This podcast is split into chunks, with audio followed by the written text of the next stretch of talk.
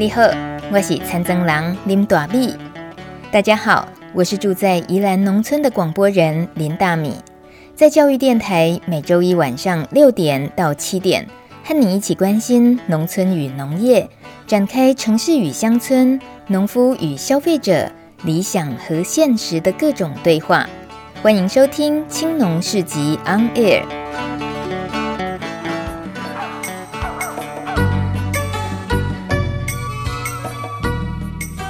新年快乐！感谢你再次收听《青农市集安利尔》节目。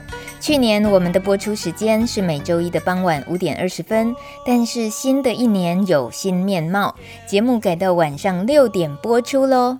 节目总长拉长到了一个小时左右，可以让主题访谈的来宾谈得更畅快，也让大家听得更过瘾了。唯一没变的是主持人还是大米我。不是小米、糙米、五谷米哦，虽然这些我也都很爱吃。你买当用台语叫我大米，真欢喜会当继续伫咧教育电台一礼拜一拜，甲大家做伙开讲农村甲农业的大细事。很可能今天你是第一次听到大米的节目，我来简单介绍一下这个节目的特色好了。本节目的精神是不追求荣华富贵。只在乎真食物的滋味。节目中专访的来宾是不管大咖小咖，只要爱农村、关心农业，都是好咖。听本节目的好处是，种米、种菜、种西瓜，你最好的农夫朋友拢在家。呃，自己写打油诗介绍节目特色，好像有点搞笑。总之，不管是从种子，或从土壤，从气候变迁，从农业政策等等各种面向探讨，甚至选择一家友善食材的餐厅，什么季节适合出现什么食材在我们家的餐桌上比较合理，这些都要在节目里面聊一聊，因为那都和我们的土地息息相关，也和农人的生活和我们的健康密不可分。欢迎你加入，和大米一起练武功。我们可以练出一身懂得珍惜好农好滋味的武功。我虽然不是练家子，但是呢，也知道起手势很重要。走，出门去拜访大师了。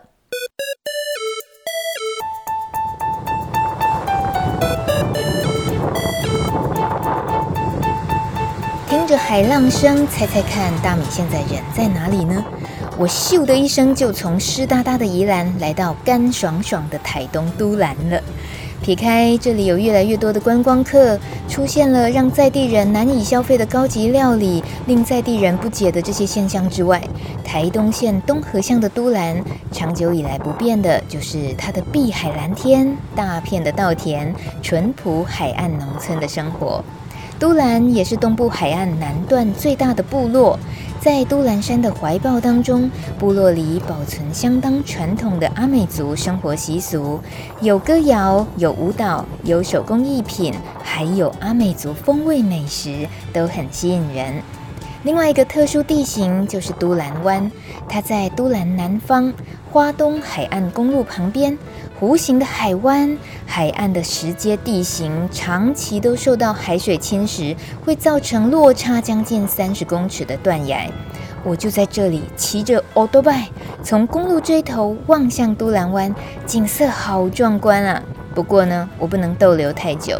因为有重要的任务在身，要来拜访大地旅人台东朴门教育基地，就在都兰。沿着一条小径，背山面海往前冲。呃，没有，其实呢是很蜿蜒曲折的，没有路标。要找到这个地方呢，爱靠缘分哦。这里正在进行普门永续设计专业基础课程，简称 PDC。在台湾，只要是在乎环保、关心永续生活议题的人，几乎都听过或认识朴门。它是一个整合性的设计系统，不代表什么特定技术，更不是指有机种植的一种技术。嗯，我们常常误会这件事，对不对？最早呢，是在一九七零年代由澳洲生态学家比尔·莫利森所创的。他是一位野生动物学家，常年在大自然中观察自然系统的运作。他亲眼看见周遭的环境不断遭受破坏，而苦恼万分。于是他寻求创造一个积极正面的解决方式，而他认为这个解决的方法就该来自大自然。于是朴门永续设计应运而生，目的就是在设计和创造永续的农业系统。所以，我们可以说它是科学，是农业，也是一种生活哲学和艺术。在台湾推广朴门永续设计的人，最资深的就是孟雷老师，就是来自美国的 Peter，住在台湾已经二十多年了。和妻子江慧仪共同创办大地旅人环境工作室。两夫妻不管是住在台北的都会区，或搬到阳明山，或现在搬来台东都兰十年了，他们都是朴门的亲身实践者，也是推广朴门永续设计教育的资深讲师。今天呢，他们就趁着 Peter 在 PDC 课程的空档，和他坐在菜园聊聊天。相对于老师的角色，我们可以更自在地感受到这位台湾女婿对朴门生活信念的坚持。我们一年有三三个 PDC，然后还有一些比较小的课程，啊，目前是这样子。而我们希望可以以后更多。对，我们还在盖我们的教室还有房子，所以应该以后可以至少一年四个四个 PDC，我觉得。啊，还有其他的小课程。嗯，为为什么觉得那个数量应该更多？我觉得有那个需求，嗯、对，然后很多人对这这一块很有兴趣，嗯，对，然后我觉得也是一个方法，可以让更多人比较了解自己的环境，还有自己的生存的一些方法，或是对。就以最近这一期来讲好了，有一位十五岁的女孩，像这样子对你来讲，你的生活工作就是在分享朴门，然后遇到了这样子的学员，在你自己生命中的意义是什么？啊、早一点开始想这些事情，或是学这个怎么样的设计自己的家里的资源啊，输入输出啊什么的，对，就早一点开始当然比较好。如果我十五岁有可以接触到这样的东西，我也会觉得很有用啊！就我一定会发展的更快。我觉得，嗯。你还记得你十五岁那一年是在哪里，在做什么吗？呃，还在 Wisconsin，就呃高中的时候，然后诶、欸、很不不信任成人的世界，就觉得那些现代的社会也是我好像不属于他，然后。就很不爽啊，那 不爽的青少年，对，嗯，所以就觉得有很多问题，这些大人都、嗯、都不是我想要变成他们的那种人的，就然后他们创造的这个这个世界，我我也要就找一个更好的、嗯、的的世界，或者对，要让它变得更好。嗯，十五岁的时候在美国。的一般家庭这样长大的话，哪些东西会那么的刺激你，让你不爽？呃，可能也是教育系统啊，或者是看到很多的污染，还有社会问题，嗯，还有乡下的地方一直被破坏，嗯，啊，为了盖更多的广场啊，一些停车场啊，或是一些商店啊，这这些，或者一些很新的、很豪华的社区。嗯所以，我们的后院，我以前常去玩的地方，就也是看它慢慢的被完全的被破坏了，然后消失了。所以，那也是让我非常的做一辈子的一个很一个愤怒的感觉，然后想要呃针对这些事情提提供更好的选择，或是更好的方法，这样。嗯、看起来悲愤，那个愤怒很有力量。嗯，对啊，愤怒有力量，这也是那个创造。朴门的那个 Bill Morrison 说，他为什么他可以继续下去，就是因为他有这个愤怒，对，就是看到这么多的不应该发生的事情，然后看到自己的生存的星球，就是你为依赖这个地星球来生存的，然后看到一直被破破坏是不能接受的。嗯，因为我们处在台东航线的。呃，大地旅人就在航线里面嘛，所以这个这算是很干扰的噪音啊。对啊，每天都有听到这个，也是一个愤怒的来源。然后我会提醒我，就是战争的这件事情，还有都是为了取得石油，然后这些飞机也是一直在浪费很多的石油。呃，为了取得更多的石油，然后我们的石油不能再燃烧，然后这是很讽刺的，所以这个也是每天的一个提醒。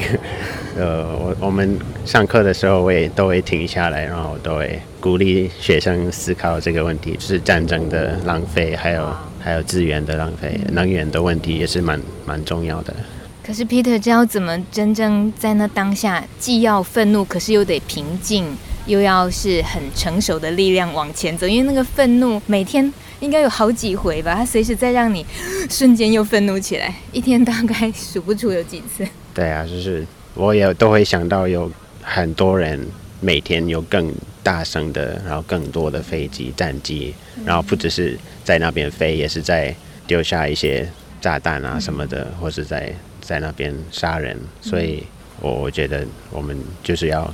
一直被提醒这些、嗯、这些人，嗯，所以跟着学员每一次，呃，每一期来的来自全世界各地，那比较多数是台湾在地人哦，台湾各个角落来的人，这些学员跟他们每一期每一期这样子，你你自己会这么多年这么多期的下来，您个人的创办人的部分会觉得有什么改变没有？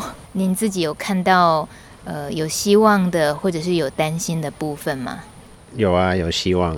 就是每次有，我们都会被我们的学生鼓励。就是我觉得，就是看到他们的学习过程，或是最后他们也觉得这个很有价值，或是很有很有用的东西。然后这个会鼓励我们继续下去。嗯，对，常常学生会问我们一样的问题：哎，为什么你可以继续下去做这件事情？我们就是说。我们的答案就是因为你们在，你们让我们觉得我们就是应该继续这样子。嗯，嗯，那辛苦的部分有哪些？嗯，可能每天就是没有在上课的时候，要在建立这个基地，嗯、就是劳务嘛。对，劳劳务有一点辛苦，然后就是要要提供一个很好的示范，很多的很很好的示范，也是有一点挑战，对。压力。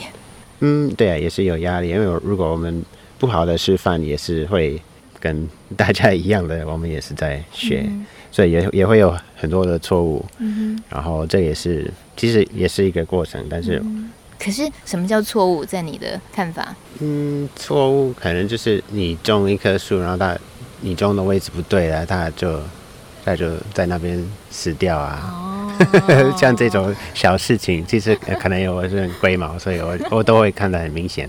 但是反正就是要继续种种对的树，或是把那种树种在别的地方，对，就是这样子啊。对啊，或者一些像我们房子还没有盖好，这是也是一个很大的一件事情。然后我们没办法找外面的人盖，因为我们不要用现代的建材，要比较省能或是省材料的的做法，所以。只能自己来做，通常，所以我就还在家里的厕所都已经六年都没有在室内洗澡啊，所以像这种事情，我们已经找了很多水电，但是他们不想呃做这么复杂的一个设计，好又要让呃雨水收集在二楼，然后又要有自己的太阳能热水系统，然后又有对，就是很复杂的路线，对，然后又要保温啊什么的，所以他们。不会帮你做这种事情。嗯哼哼哼，六年了，是不是？哎，对，今年有终于有可以在室内洗澡。刚刚说也想不出什么太辛苦的话，这个应该是算辛苦的部分。嗯，对啊，还好，其实也还好。我觉得你有一种淡定的 feel，这是我我想这是需要练习的，就是你要让自己能够把那个愤怒化为力量，没有错。可是又要能够。成熟冷静的，还是继续往前走？您自己有一个什么样的方式的练习，还是你有什么好方法可以推荐给大家吗？平静的力量，睡前怎么让自己好好睡，醒来继续好好工作？就一直工作到累，累到你就没办法再想别的事情，就会 就可以睡得很好。比较严重是早上大概三四点起来的话，就很难再继续睡，因为那时候我的头脑会开始转动，然后会开始想各种的严重的事情，然后就可能没办法再继续睡。但是晚上就累到一个程度就可以累可以睡，所以也是一个解决的方法。可是可怕的是三四点醒来，对不对？嗯、头脑开始运作的时候。对对对啊，这个我稍微也有一点点经验，就真的很怕那种啊，我睡饱了吗？没有，现在明明才三点。对 对，对，脑袋开始运作，对对，对，就再也睡不着。嗯，又没办法起来做什么，因为黑黑暗暗的。你觉得朴门在现在的世界里面遇到的考验会是什么？有，因为本来是比较单纯，就要你要设计水的系统啊，或者你的污水系统啊，或者啊、呃、你的能源系统，这些本来都很单纯啊、呃，或者甚至只是只要做一个社区的合作社之类的，呃，本来都我觉得更单纯。那现在很复杂了是因为我们时间真的是啊、呃、很急迫的，很需要做很大的改变。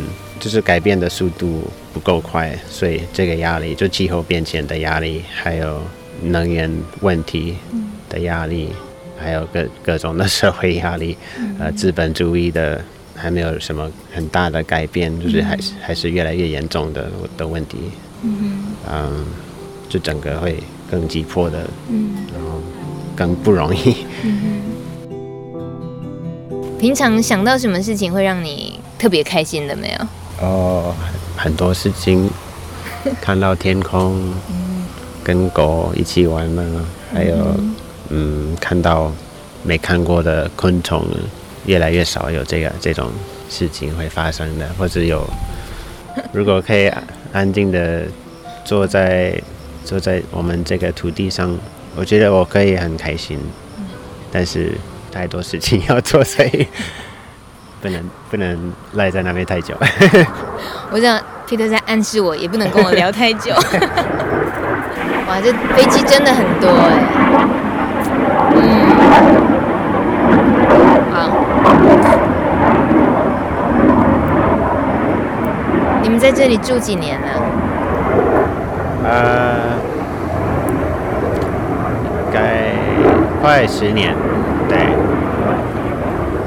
晚上睡觉不会有这个飞机吧？他们到差不多八点，然后早上七点是最早的。有时候是七点整就会，常常就是七点整，他们可能要上班，还是我也不知道他们在做什么。在我的以前的算是师傅吧，从来没有坐过飞机。因为我那时候有已经，我那时候在美国啊，就是有已经来台湾几次，然后算是比较常坐飞机，可能一年至少一次的飞机，嗯所以他会说，不知道人什么什么样的人会觉得自己有那么的重要，可以在空中那边飞来飞去，浪费那么多的的石油，这个影响我也蛮大，所以我现在不会坐飞机，我尽量不会坐飞机，对，那就不回去了。哦，对呀，不用不用回去的。嗯，可是美国那边的家人，毕竟还是在那边感情的联系呢。可以用网络啊什么的来联系，对。嗯，这正是对现代人最困难的部分吧？你可能连告诉你家人说你们不要坐飞机这件事都超难。对啊，因为太越来越容易坐飞机，我就不懂为什么大家都已经知道，都地球已经在告诉我们。这么多的讯息，就是污染到气候已经很乱，然后这个不会很快的，都没没办法很快的回到正常的的一个地球的的状态，所以这不是已经够严重吗？就就就就刹车了，然后开开始做一些改变。我觉得这个没有那么难，其实就跟可能跟酗酒一样的，就是你喝到一个。哇，你的肝都已经没办法用，或者你的什么，你头脑已经没办法用，那就停啊，刹车啊。虽然没有那么容易，因为你喝酒的时候是很舒服啊，但是就是我们都知道那个后果是什么，对呀、啊。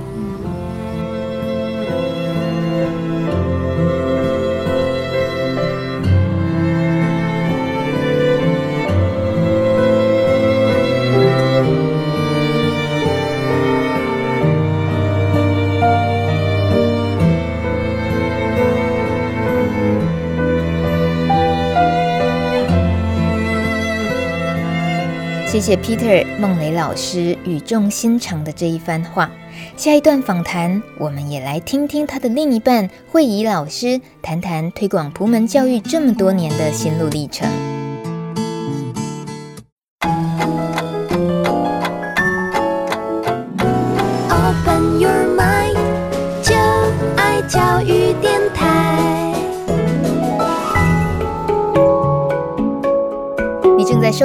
青农市集 On Air 节目，每个礼拜一晚上六点到七点，我是大米。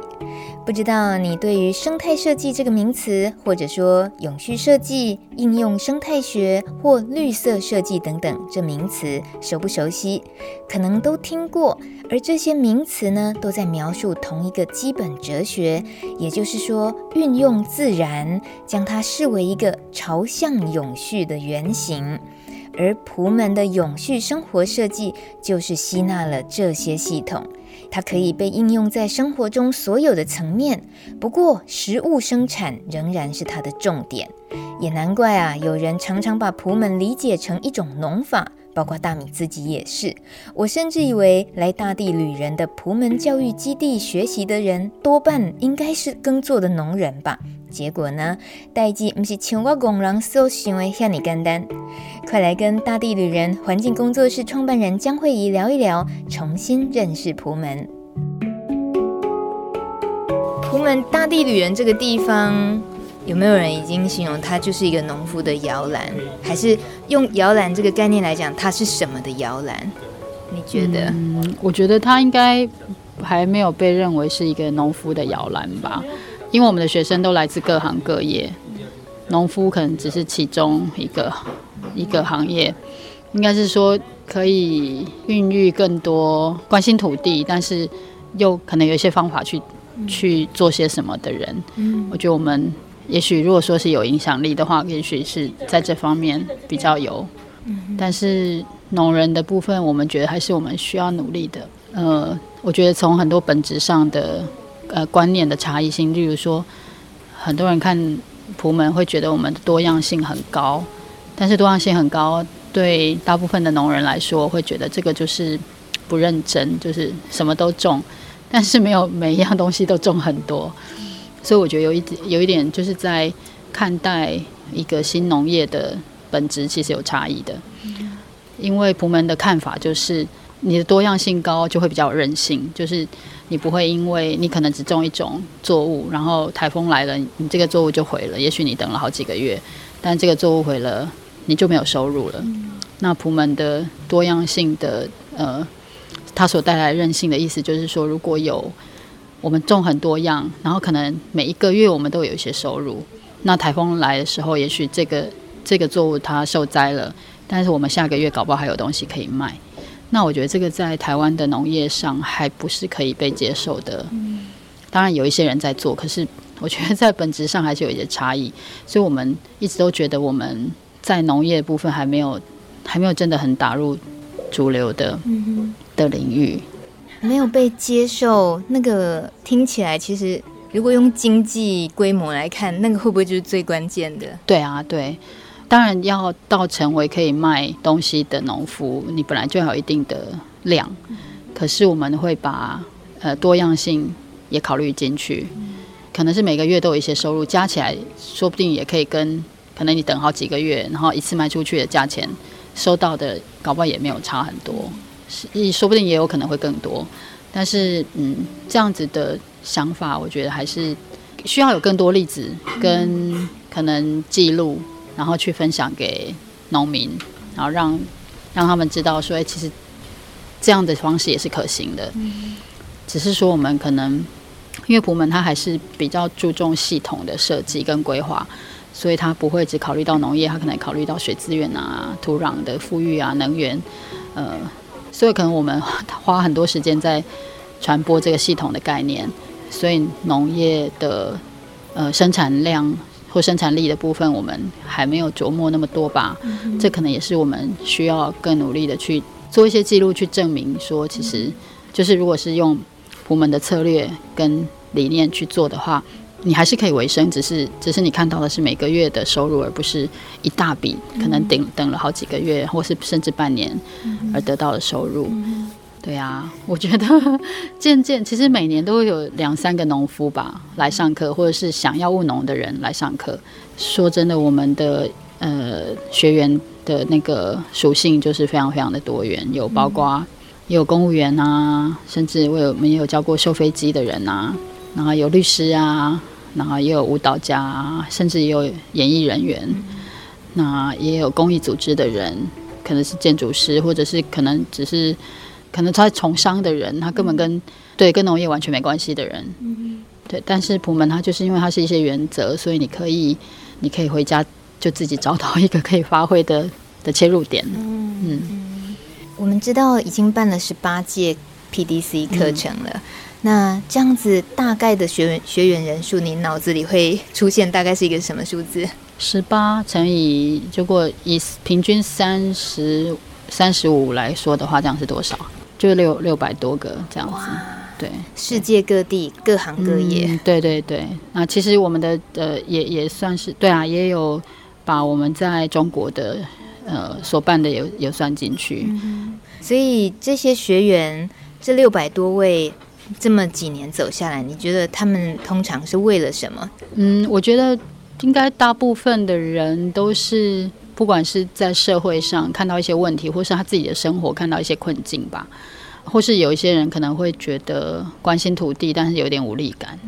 然后听说，呃，可能听别人说，在普门你可以学到一些策略，或者是很多我们的课其实很多都是口耳相传的，甚至有爸爸呃来上课，因为他发现他孩子学了普门以后变了很多，然后他很想要知道他儿子在想什么，所以在几年以后就来上普门课，所以。应该是说，大家一个基础应该都是对土地，我觉得有关心。听说，呃，普门可以让你找到一些方法，不会觉得那么没希望。嗯、然后有的人就会因为这样来报名。那也有一些，我觉得是在自己自己走在人生的十字路口吧，就可能他已经工作了十几年、二十年，然后觉得好像也许这样的生活不是我想要的，也是意识到说，我们的世界好像有一些问题。那我是不是有可能可以做些什么来改变？或者是我有没有可能学习普门以后，给我一个比较清楚的方向，就是我想要脱离现在的生活，但是我也不知道我到底可以为这个世界做什么。我觉得有蛮多，特别是大概二三十岁、二十几要到三十岁的那个阶段，到很年轻的，可能是想要找一个自己比较认同的行业。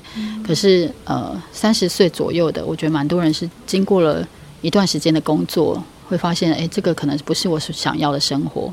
这个社会，哎，可能我以前在读书的时候，这个社会告诉我要走的路，其实可能好像也不是我真的要走的。嗯、我觉得有蛮多这样子的。嗯，嗯，我在猜，一般很多人在想要探寻自己的时候，不太会知道哦，原原来去学农，去选择一个与大自然学习一些生态设计什么，这也是有帮助。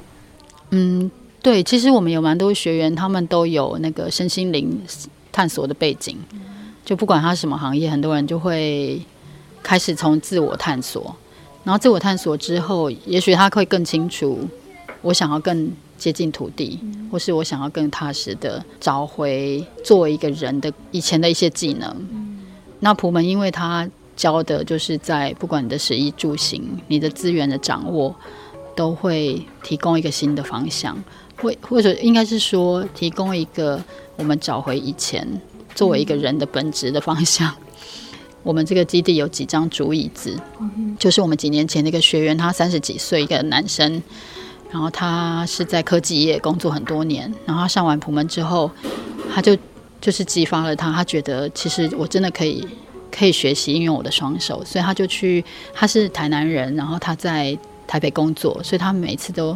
常常利用周末的时间回到台南去拜一个呃呃竹艺的老师傅，然后这几年下来，他自己就能够他做了几十张的竹椅子，然后他不断在练习，然后我常常就觉得哇，他真的是很厉害，呃，很佩服他的坚持吧，跟他科技人的形象是很不一样。还有很多人学了普门之后，开始学习酿造啊，学习在自己的。一个小空间种植，然后或者是嗯，有人开始学编织。嗯总之就是，我们生活当中很多东西，大家开始觉得，其实我也可以自己来。嗯，然后原来我是这么有潜力的，嗯、对，是在这里被莫名鼓舞起来的。我觉得应该是有，对，因为我们很提倡你用你身身边找到的资源，就是其实我们我们身边充满着我们可以用的资源。嗯、或许我们住在都市的时候都没想过。嗯，然后上课的时候看到很多的例子，然后同学当中也有一些人已经开始了这条路，他才来上课。嗯那彼此之间的连接就可以鼓互相鼓励。我发现有个同学原来很会做编织，早就开始学了。然后同学就会觉得说：“哎，那我我可以，我是不是也可以像他这样？”嗯、我看到蛮多是这样的例子。可是不管编织或者是竹雕刻的这些工艺，嗯、都不是在普门的这个课程里面 学的吗？不是，因为其实普门教的是系统性的设计，嗯、但是呃。这系统性设计里面，当然有很多的是就地取材的能力，跟你找到资源的能力。我常会跟我们的学生讲说，呃，很多人上完普门就会打开他的那个天线，就是他即便回到都市里面，他看到很多东西的眼光就会不一样。可能他本来看到很多的是落叶，然后他从来不会去关心这个落叶去哪里。可是很多我们的学生回到都市里面后，他看到落叶，他就觉得这其实是一个资源。嗯，然后我们要修复土壤，很需要这些落叶。然后我要种植，我要做覆盖，都可以用到这些落叶。那有一些人就，我们曾经有一个学员是律师，呃，一个年轻的呃妈妈。然后我记得他来上课的时候，就第一次上课就穿着的很比较正式，然后可以算是在都市里面就比较比较比较漂亮这样子。然后那时候觉得，哎，这跟我们平常的学员不太一样，我们也不知道他是什么行业。然后他后来上了几次课以后，他开始分享说，以前他都请他的外佣带着小孩去公园呃散步。他学朴门以后，发现原来落叶是这么好的东西，他就会跟着他们一起去，然后他会在孩子的那个推车上面挂两个塑胶袋，然后就会把公园的落叶装进他的塑胶袋，然后回去就会放在他的盆栽上面当覆盖物这样子。嗯，对啊，所以就算朴门不是在教某些技术，但是他会让你开始知道，我可以有更多选择吧。嗯嗯嗯，潜能激发的课程。对对对。对，我并不是要呃觉得好像今天节目要介绍一门课，然后是补习班，其实不是，因为对我自己而言，我都觉得这是有一个门槛的，就好像会以为我如果都在都市工作，然后我是高科技业，我是什么什么什么艺术家什么好了，在一些比较都会区去求发展的这样子的都会人。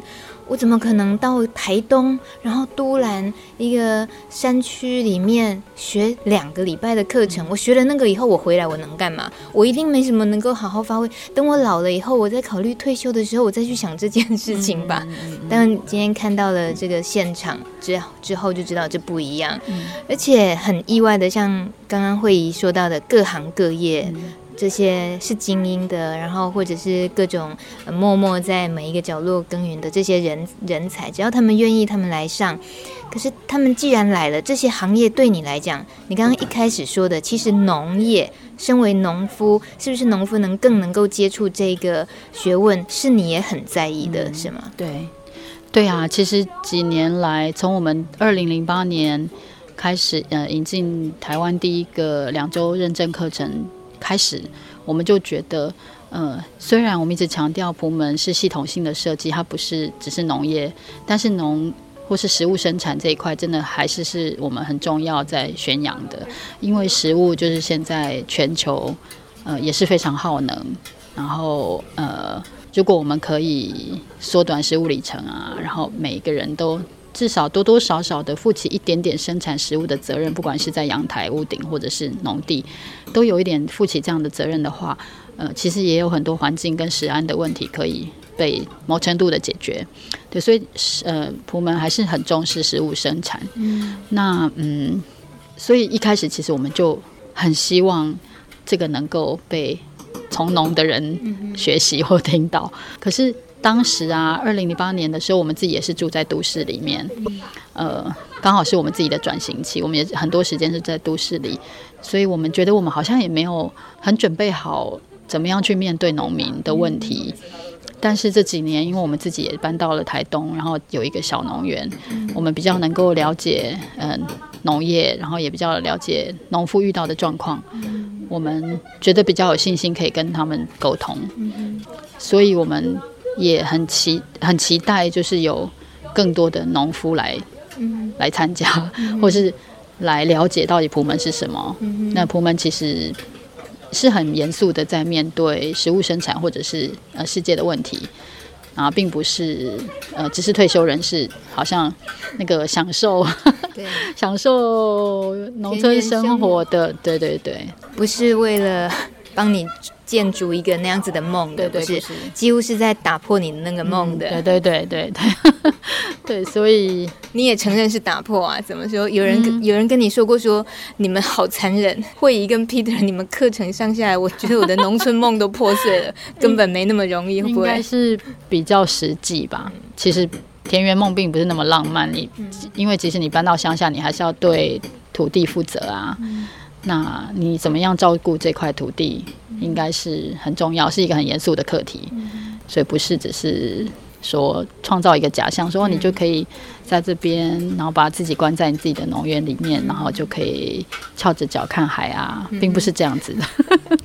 有没有听说过学员在这边兴高采烈的觉得哇，学到好多好手艺，然后好技能知识，然后回去想实践的时候遇到什么挫败的经验？会啊，其实蛮多的。就是回去以后，因为他们在这边两个礼拜，其实算也算人生里面蛮长、蛮蛮重要的时间。那呃，很多人回去以后会发现，哇，我突然回到现实的世界当中。那会有，例如家人可能不知道你在做什么，然后家人会觉得，哎，你为什么这样子做？呃，然后有一些人回到老家，呃。跟爸爸妈妈要了一一小片土地，想说要自己要种东西，然后种的方法可能包括跟爸爸妈妈用的不一样，然后爸爸妈妈就会觉得你这个是什么方法，怎么这样子，然后觉得很奇怪。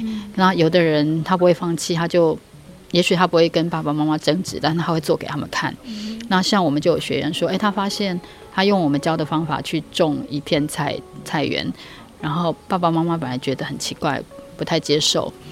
然后，但是后来爸爸妈妈发现，哎，为什么他儿子种的菜确实比他长他自己种的长得好，而且不太需要管理，这样子不要不需要太多的管理。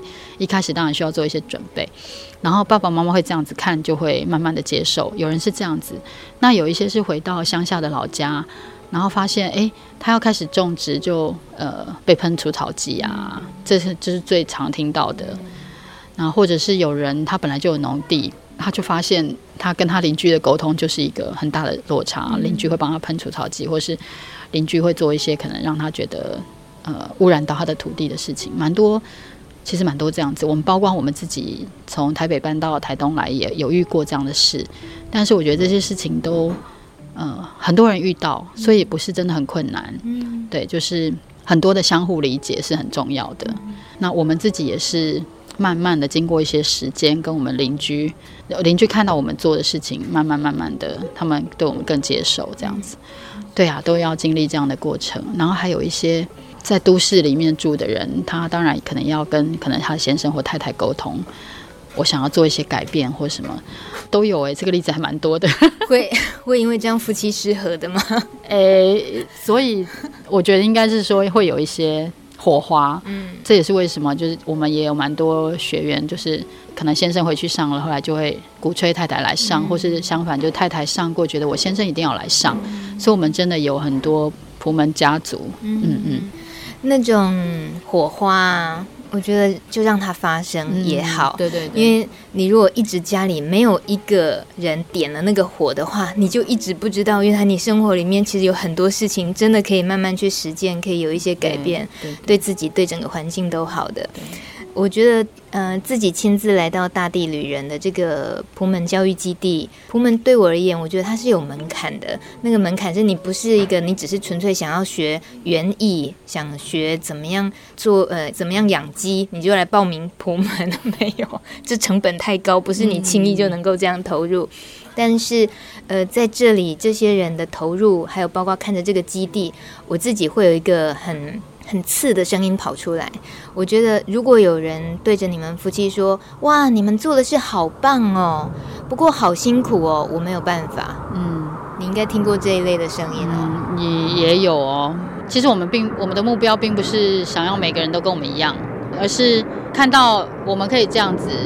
那也许他在他自己的领域，或他回到他自己的家，也可以从某一个他可以做的事情开始。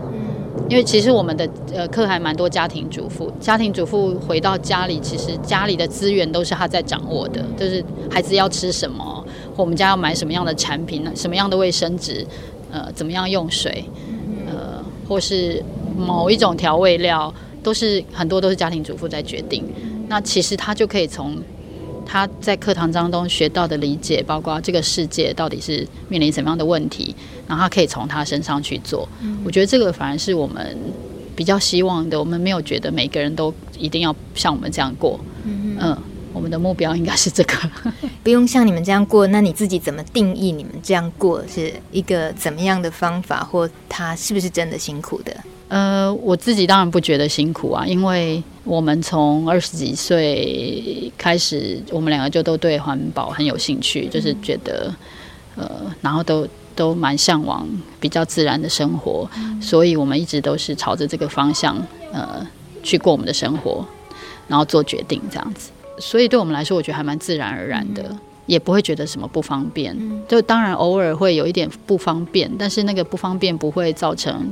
觉得生活上很困扰，说我要放弃这样的生活。嗯，像我自己也是觉得，我学了普门以后，也是发挥自己的潜力。以前我从来没想过我，呃，我可以自己种自己吃的东西，然后呃，我可以自己做出一些我要用的东西。因为我也是台北市长大的，然后到大学以后才离开台，算有机会离开台北。呃，除了觉得自己有发挥自己的潜力之外，我也会觉得说，诶，我可以对地球。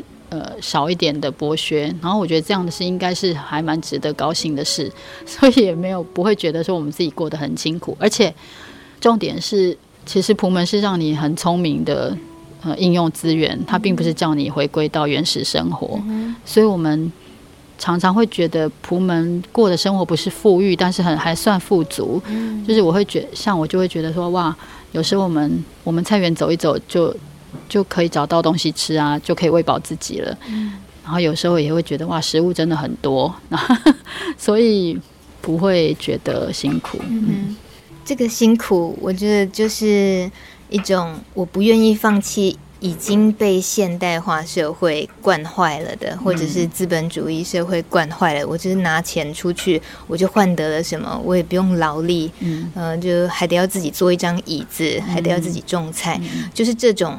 叫做辛苦。对对对，我要是放不下去，我就觉得哇，慧仪你好辛苦，嗯，什么都自己来。嗯嗯，对，对啊，所以呃，换一个角度，应该说这是一个机会吧。嗯，因为也许我们从小到大没有想到自己有这个能力。嗯，但是其实我们的祖先，或者是我们的阿公阿妈，或是曾祖父、曾祖母那一代，他们就是什么都会自己做啊，嗯，或者是。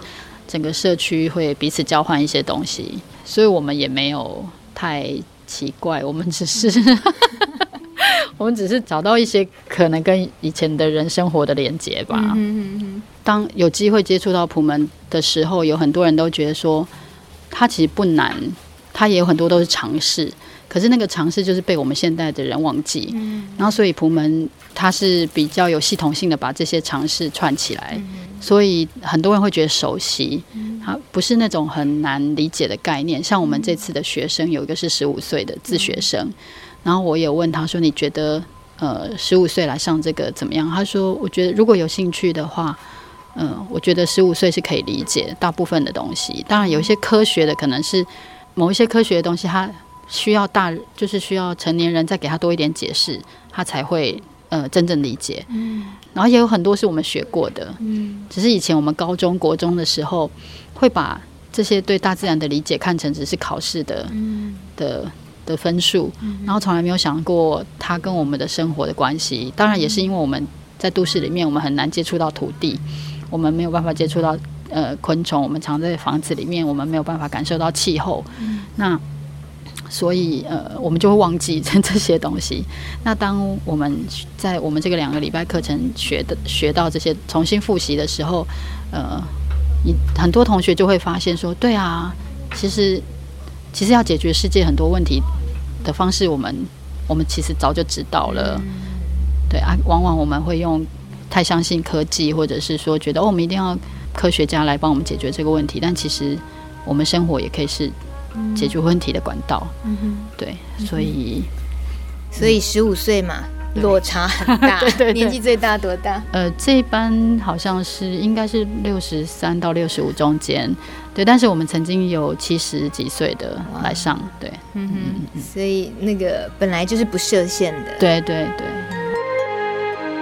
Peter 的时候有聊到就是飞机这些事情，嗯、然后他有聊到过去有一段经验，就是他的师傅说过，就飞机这种耗能的事情这些，嗯、所以 Peter 自己也开始尽量尽量不搭飞机，嗯、那也就变成尽量尽量就几乎很少遇到家人了。对，我们已经四年没有回去了吧？就因为不要搭飞机啊？对啊，他的原因应该比较主要是这样子。嗯、那你觉得这怎么克服？你这样让我们这些现代人，我们真的是自己会觉得。你怎么那么傻啊？嗯，对啊，其实我自己也会试着跟他说，就是毕竟家人还是应该要看的。嗯，但是我现在还没有说服成功啊。嗯，只是我自己还是会出国去教学。嗯，那我我觉得我的看法比较是，如果你可以让你的旅行更有意义的话，那还是值得。例如你。呃，去看家人的时候，也许我们也可以安排去参访别人的普门农场，或者是说，说不定我们也可以有一个中文的分享。因为在美国现在学普门的人越来越多，那或者是跟当地的普门人交流，你不要只是为了旅行而旅行。对，我们现在。呃，包括我就是不会去参加为了旅行而旅行的活动，那就是趁着去教学或者是参加呃全球的普门活动，我才会出国。然后出国都是有任务或是有意义的，对我来说的意义啦。对，我觉得就是我们现在确实应该要呼吁大家减少为娱乐而旅行。可能我们每一个人去旅行的时候，可以想我们如何让我们的旅行更有意义。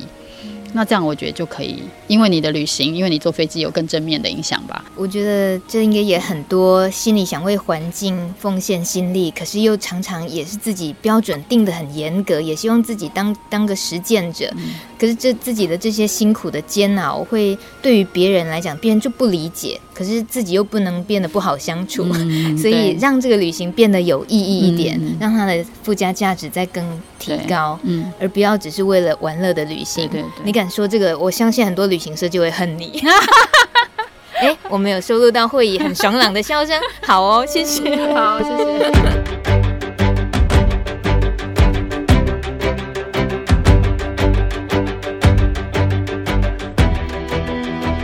谢谢你收听今天的青农市集 On Air 节目。